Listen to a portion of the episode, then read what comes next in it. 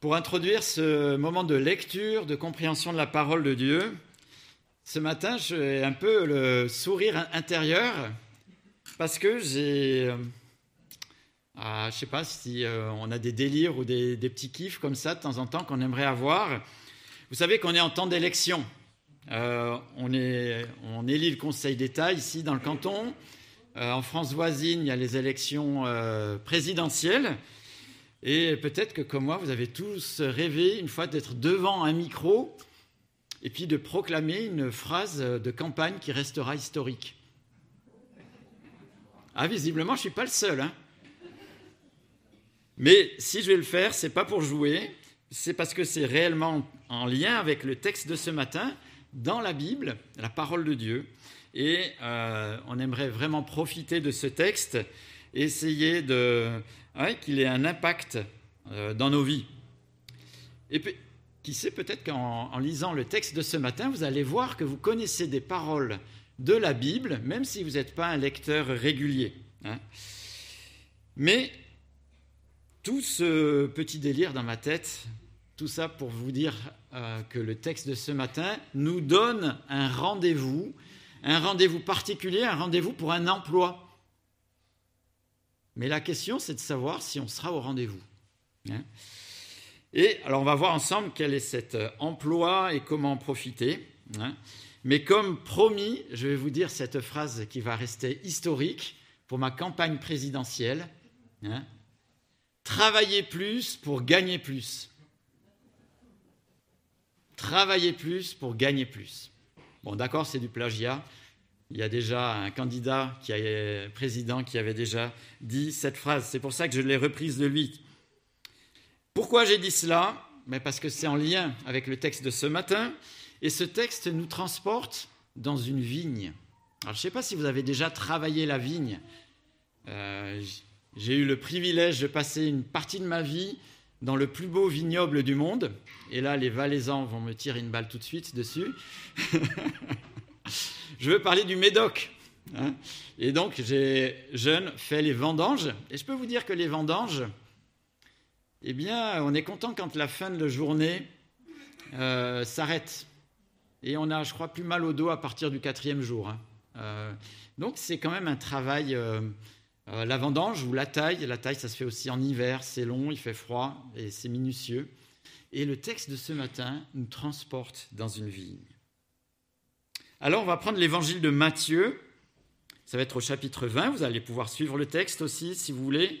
Sinon, prenez-le euh, sur vos smartphones, sur vos tablettes, sur vos montres connectées. Ça s'arrête là. Mais il y a des vraies Bibles en papier aussi, si vous voulez, au fond de la salle. Matthieu chapitre 20, verset 1.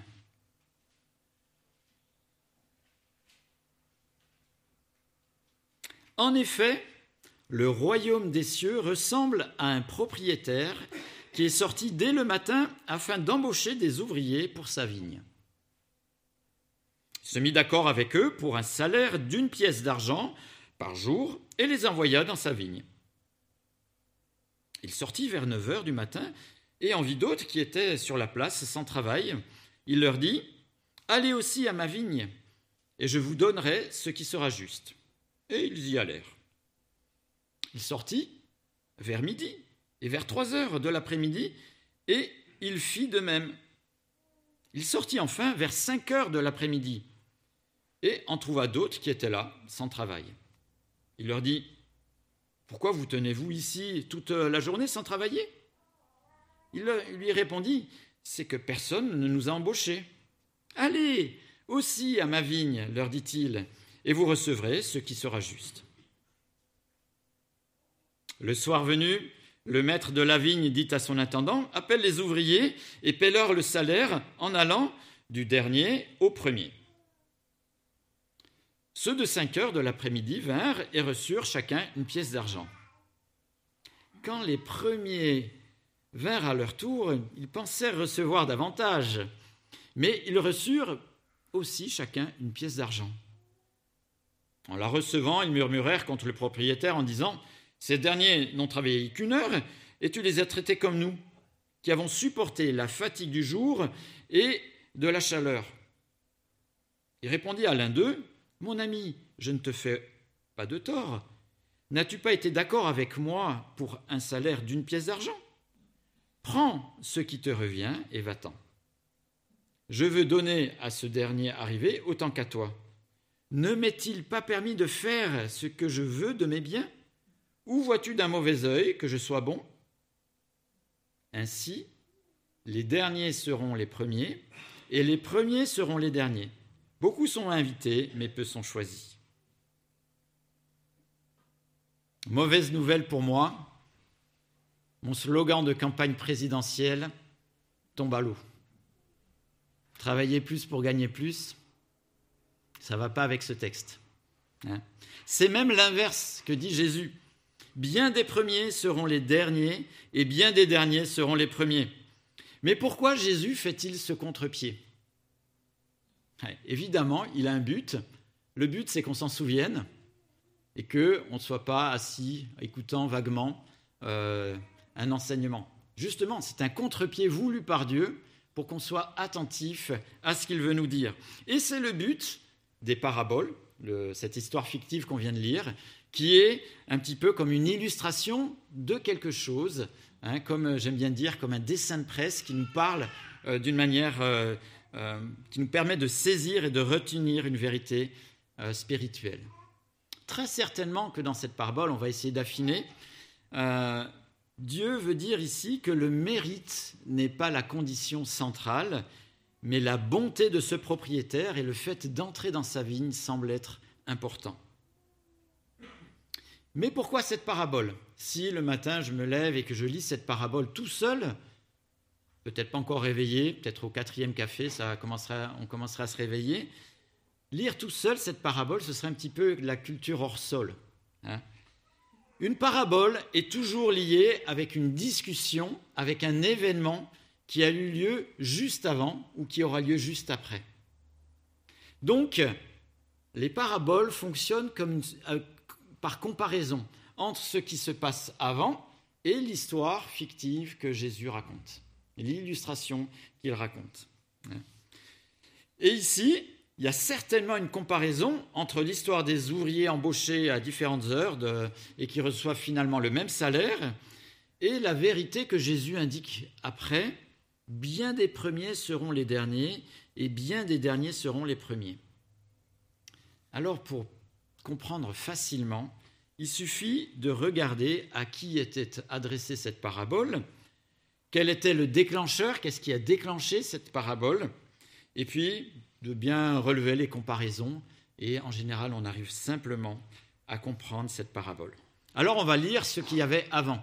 Ce qu'il y avait avant est au chapitre 19, hein, et on peut lire à partir du verset 13. Chapitre 19, verset 13. Ah, c'est sympa, il est question de petits-enfants. Regardez, verset 13. Alors des gens lui amenèrent des petits-enfants afin qu'il pose les mains sur eux et prie pour eux.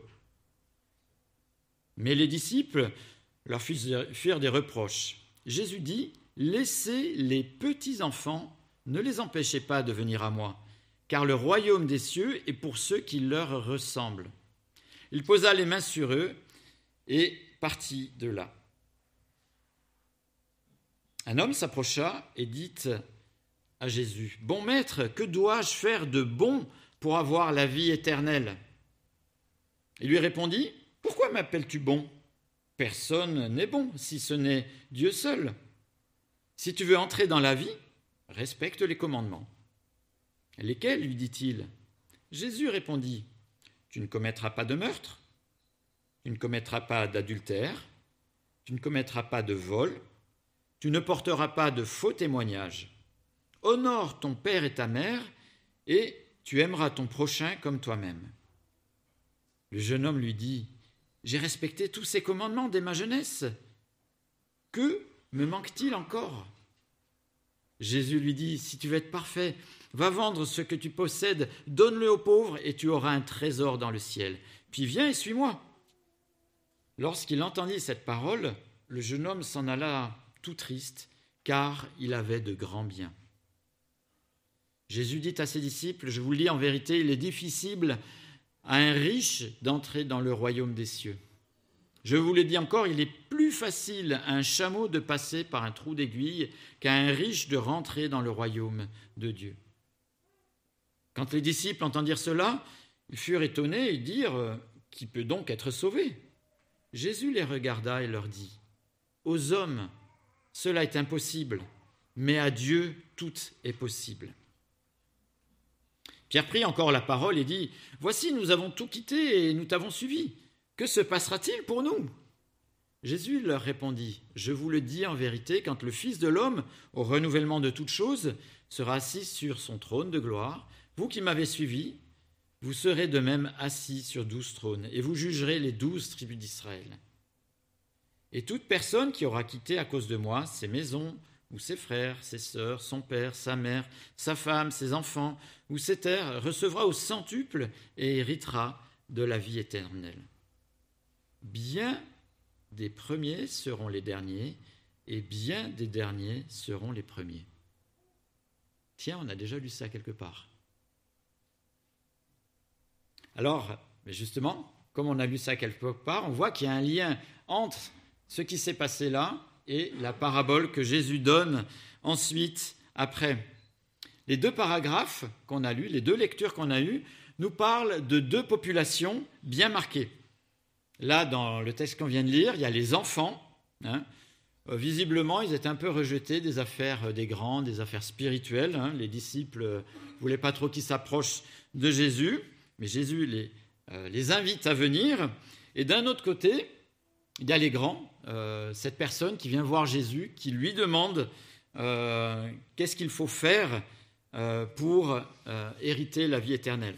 Alors, il a le profil du gendre idéal, hein, il a tout fait juste depuis le début, mais il est bloqué, lui, dans sa démarche, parce qu'il a beaucoup de réflexions d'adulte.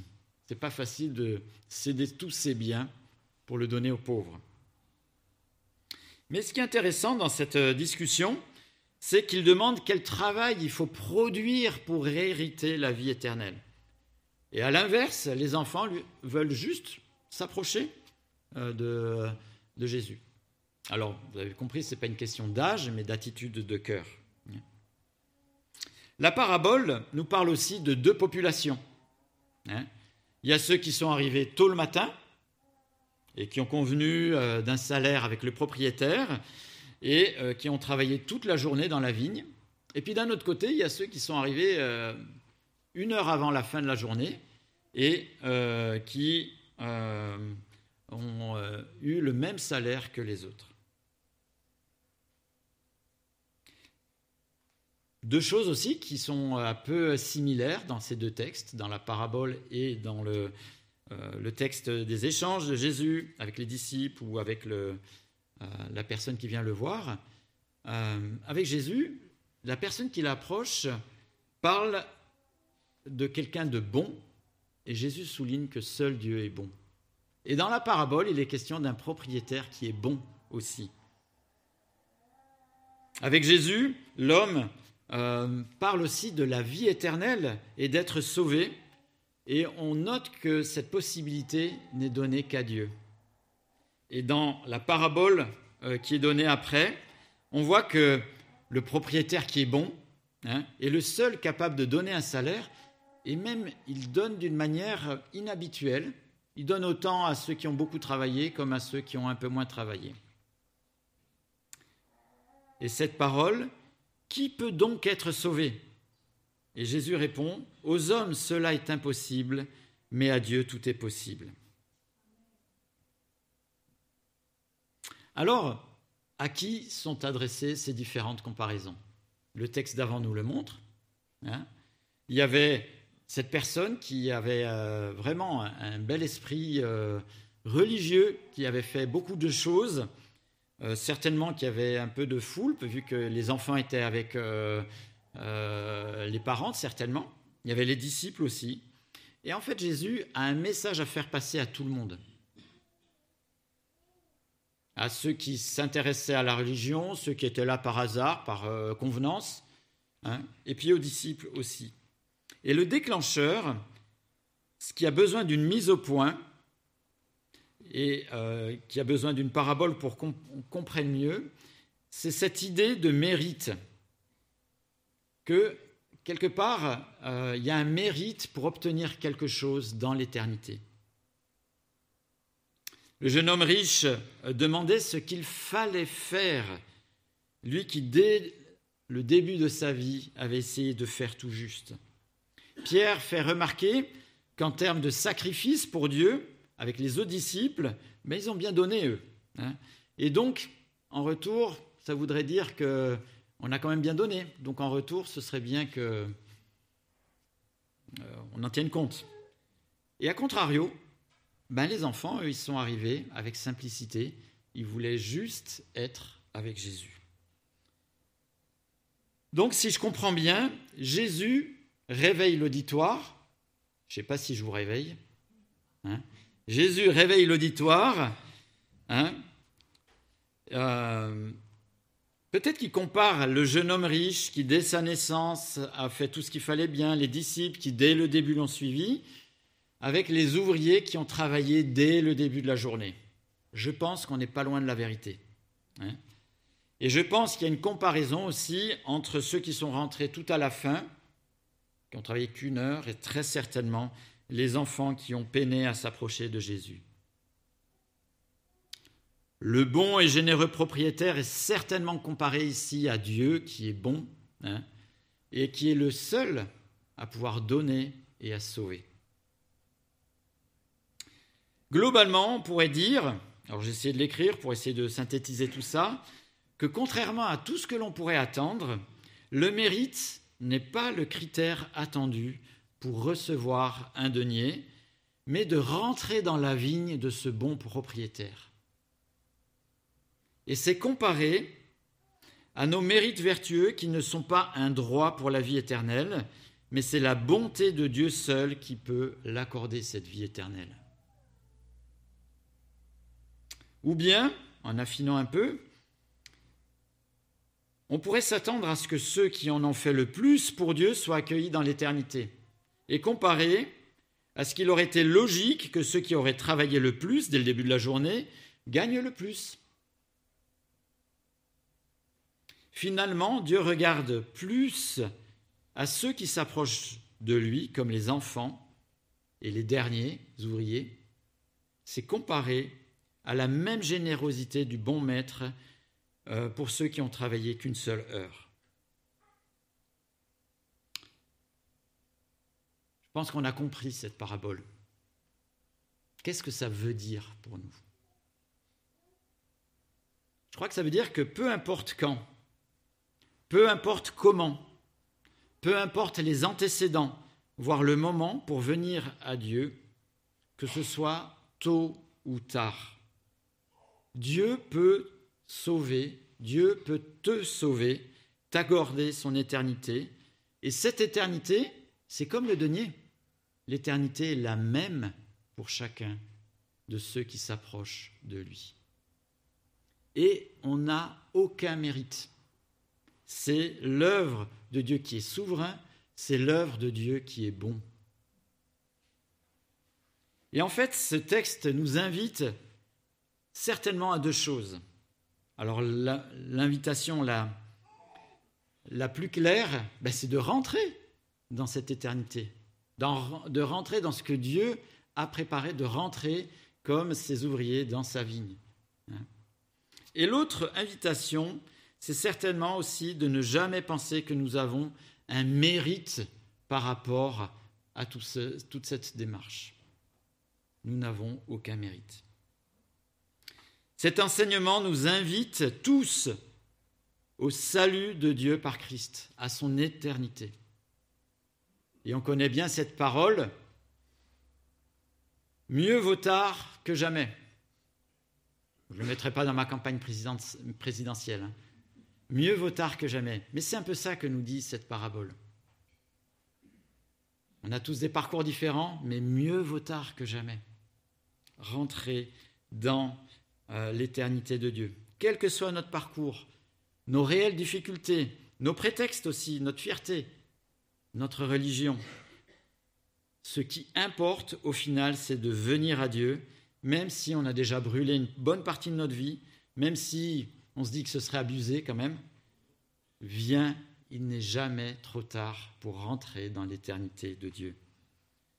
Et la même éternité, le même salut t'attend, qui que tu sois, que ceux qui sont déjà, euh, qui ont déjà fait cette démarche, ou si tu es invité à le faire euh, maintenant.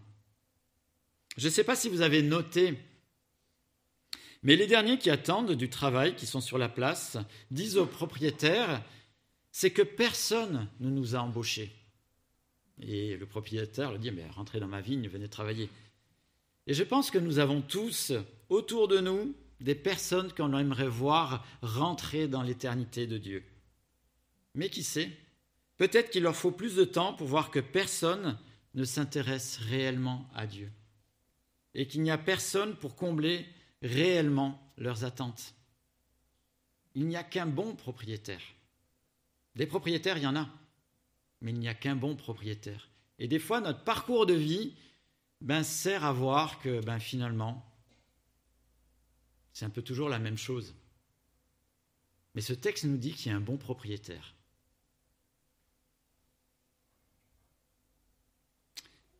Le contre-pied de Jésus au travers de cette parabole, et c'est la deuxième idée, à mon avis, sur laquelle ce serait bien de réfléchir, de méditer, c'est qu'on n'a aucun, aucun, aucun mérite à revendiquer pour rentrer dans l'éternité de Dieu, dans le paradis. Rien de religieux, rien de conduite, rien n'est méritoire. On ne pourra pas arriver, ouais, mais tu vois, ma vie, elle était quand même euh, pas si mal, quoi. Rien. Même les pas si mal et même ceux qui ont fait très bien, comme euh, l'homme euh, religieux, c'est pas ça qui comptait. Hein, c'est de passer par le bon propriétaire, par Christ. La Bible dit que nous sommes tous totalement perdus, totalement fautifs vis-à-vis de Dieu. Nous sommes totalement irrecevables euh, vis-à-vis de Dieu. Et que nous méritons, à juste titre, sa colère totale et euh, aussi grande que sa grandeur. Et bien souvent, on prend euh, peut-être l'image de quelqu'un qui écrit à Dieu, qui serait comme euh, quelqu'un quand on nage et on n'arrive plus à nager, on veut tendre la main pour que quelqu'un nous aide. Mais cette image, elle est fausse. On n'a même pas cette capacité-là. On est au fond de la fosse des Mariannes. Tellement nous sommes tous perdus et irrecevables par Dieu. Certes, euh, le jeune homme riche qui, entre guillemets, avait tout pris, mais les disciples aussi étaient rentrés dans un mécanisme méritoire. Regarde, pas si mal nous. Hein. Regarde, nous, on a tout sacrifié. Donc euh, quand même, euh, peut-être qu'on se dit que en venant habituellement ici, on sacrifie quand même pas mal de dimanche matin, qu'on pourrait passer à faire la grâce matinée. C'est la reconnaissance mais ça n'a rien de méritoire. Hein. Dieu est juste, rassurons-nous, mais il n'y a rien de méritoire. Tout est par grâce. Hein. Le mérite en revient qu'à Dieu au travers de Christ. Et il y a ce verset peut-être qu'on a entendu, qu'on connaît, qu'on a lu plein de fois, mais c'est bien pour chacun d'entre nous de se le rappeler parce qu'il n'y a rien de méritoire. En effet, c'est dans une épître, l'épître aux Éphésiens chapitre 2, verset 8, en effet, c'est par grâce que vous êtes sauvés. C'est pas marqué, c'est par mérite. C'est parce que je suis venu au culte tous les dimanches que je suis sauvé. C'est par grâce que vous êtes sauvés, par le moyen de la foi. Cela ne vient pas de vous, c'est le don de Dieu ce n'est pas par les œuvres, c'est-à-dire ce que l'on pourrait faire, afin que personne ne puisse se vanter en disant Quand même, je le vaux bien. Et ce texte qu'on a vu ce matin est essentiel. Viens dans l'éternité de Dieu. Il n'est jamais trop tard. Et tout le mérite en revient à Dieu qui est bon. Mais ce texte nous, nous apprend aussi beaucoup sur Dieu. Et j'aimerais terminer par ça. Déjà, on apprend que Dieu est souverain. Alors on l'a chanté avant. Hein. Il fait ce qu'il veut et pas ce que nous voulons. Dieu fait ce qu'il veut et pas ce que nous voulons. Dieu n'est pas le super génie pour accomplir ce qui trotte dans notre tête. Alors quand on dit Dieu fait ce qu'il veut, pour nous, a une mauvaise connotation parce qu'en général, quelqu'un qui fait ce qu'il veut, c'est en général euh, plus ou moins euh, du despotisme ou un dictateur. Mais Dieu fait ce qu'il veut. Mais il fait ce qu'il veut est lié à un autre aspect qu'on découvre dans ce texte. Et donc il est souverain, mais on voit aussi qu'il est bon. Hein? Et ce que nous montre magistralement ce texte, c'est que la totale souveraineté de Dieu est liée avec la même force à sa bonté. Le bon maître peut donner un denier à ceux qui ont travaillé toute la journée, comme à ceux qui ont travaillé qu'une heure. Il est souverain, il a la capacité de le faire, et il est bon. Hein. il a cette souveraine possibilité, et c'est lié à sa déconcertante bonté. Mais ce n'est pas tout. Ce texte nous montre qu'il est souverain, qu'il est bon et qu'il est juste. Hein? Et euh, je ne sais pas si nous, on avait eu à gérer euh, les ouvriers, notre justice à nous, on aurait fait des proportions, on aurait fait des règles de trois, euh, et ainsi de suite, pour que, en fonction des heures, on se serait bien cassé la tête. En plus, vous voyez, c'est fatigant hein, d'être dans, notre, dans nos conceptions, hein, pour que tout le monde ait ce qui, nous, on aurait dit ce qui est juste. Ben, Dieu est juste, mais pas la même justice que nous. Hein. Et on voit dans ce texte que Dieu est souverain, qu'il est bon et qu'il est juste, et que tous ces aspects sont imbriqués les uns avec les autres. Il n'y en a pas un qui dépasse par rapport à l'autre. Hein.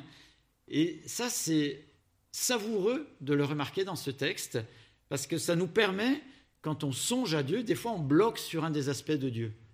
Ah ouais, Dieu, il est trop comme ça, ou Dieu, Mais tous les aspects de la personnalité de Dieu sont exprimés avec la même force. Dieu ne va pas taire sa justice parce que ça m'arrangerait. Dieu va pas taire sa bonté parce que je suis dans la galère. Vous voyez ce que je veux dire? Dieu reste bon, Dieu reste juste, Dieu reste grâce, Dieu est souverain. Tous les aspects de la personnalité de Dieu s'expriment de la même manière. Hein? Ne m'est-il pas permis de faire ce que je veux de mes biens? Vois-tu d'un mauvais œil que je sois bon? Vous voyez tous ces aspects qui sont liés ensemble? Extraordinaire ce texte. Hein. Vraiment que Dieu nous aide à ne pas nous focaliser sur un aspect de sa personne, mais dans sa grâce qu'on essaye de pouvoir le saisir dans son entier, sa souveraineté, sa bonté, sa justice, sa grâce, euh, tous les aspects qu'on peut découvrir dans euh, la parole de Dieu. Et tous ces aspects l'ont conduit à accueillir ceux qui veulent entrer dans son éternité, dans la vie éternelle. On pourrait mettre en titre sur le passage euh, de ce matin, de cette euh, parabole. Alors si vous aviez vos Bibles, vous pouvez le graver sur euh, les écrans de vos téléphones, mais je pense que après il va y avoir un petit problème. On pourrait mettre pour cette parabole offre d'emploi. Ne loupe pas le rendez-vous. Offre d'emploi, ne loupe pas le rendez-vous. Alors c'est un clin d'œil, hein, mais Dieu dit la même chose L'éternité est là. Pour toi, ne loupe pas le rendez-vous. Et cela, cette éternité, le fait de pouvoir y rentrer, a eu un prix fort. Et nous allons le fêter le week-end prochain. Week-end prochain, si vous avez euh, des jours fériés, c'est pas juste pour dormir, juste pour aller voir la famille, c'est bien, hein. les deux sont très bien. Mais sans souvenir de quelque chose qui s'est passé, qui a marqué l'histoire de l'humanité. Et ce qui s'est passé, qu'on fêtera le week-end euh, prochain, j'ai dit dernier, non? Avant ah Non, le week-end prochain, euh, eh bien, c'est ce qui nous permet de rentrer dans l'éternité de Dieu. Ne loupons pas aussi le coche de nous souvenir de ce qui s'est passé. Le Fils de Dieu, parfait, lui-même Dieu, lui, le divin juge, a pris notre condamnation sur la croix, à notre place. Voyez la justice de Dieu comme elle est déconcertante La souveraineté de Dieu, comment elle est déconcertante La bonté de Dieu, comment elle est déconcertante Le divin juge a pris sur lui notre condamnation pour qu'on puisse rentrer dans son éternité, pour nous sauver. Hein. Et c'est ce que l'on fêtera euh, dimanche prochain. Avant de prier, je vais nous donner l'occasion de nous focaliser justement sur ce que Dieu a fait pour qu'on puisse rentrer dans cette éternité. Et on va le faire au travers d'un cantique, Rédempteur adorable. Et dans ce cantique, on va pouvoir voir que Dieu grand, Dieu juste, Dieu souverain, Dieu bon, prend sur lui pas tout ce que l'on a fait, le fait que l'on soit perdu totalement. C'est ça qu'il a pris sur lui et qui génère tout ce que l'on a fait qui n'est pas remarquable. Dieu juste, bon, souverain, a pris tout cela sur lui à notre place. Le jugement est tombé sur chacun d'entre nous, mais la possibilité d'en réchapper est en Christ parce qu'il l'a pris sur lui. Lui-même a subi la condamnation à notre place et il en a eu la victoire.